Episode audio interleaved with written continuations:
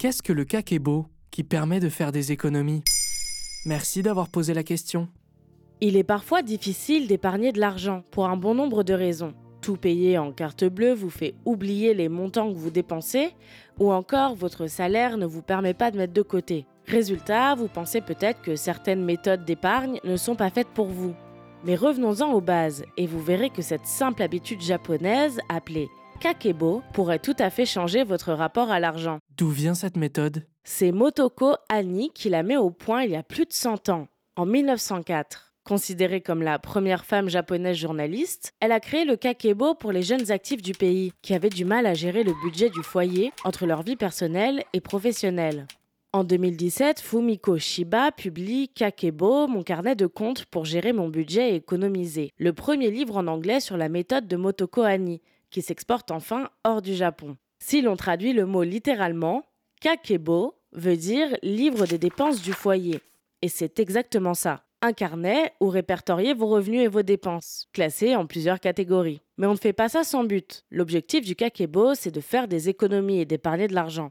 Et pourquoi ça marcherait mieux que d'autres techniques?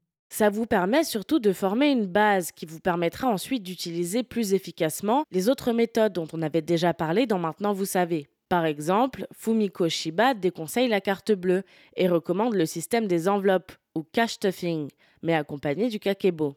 En fait, une fois bien rempli, votre kakebo vous permet d'avoir une trace concrète et précise de votre budget et de vos dépenses. Il suffit de le consulter et de le remplir, puis de faire un point au début du mois pour regarder ce qui s'est bien passé, là où ça a pêché, et adapter votre objectif d'épargne pour les semaines à venir. Comme il s'agit d'ajouter une habitude à votre routine, le kakebo constitue en réalité une philosophie de vie qui pourrait changer nos relations parfois tumultueuses avec l'argent. Concrètement, Comment je m'y mets? Si vous avez du mal à vous lancer, vous pouvez, comme le bullet journal par exemple, y ajouter une dimension créative. Trouvez un carnet qui vous plaît et munissez-vous de stylos agréables et d'un petit attirail de papeterie. Ensuite, sur la première page, notez vos revenus, y compris les aides. Puis en dessous, vos dépenses fixes comme le loyer et les factures. Sur la page d'en face, notez les montants qu'il vous reste quand on soustrait les dépenses fixes aux revenus et le montant que vous souhaitez épargner ce mois-ci.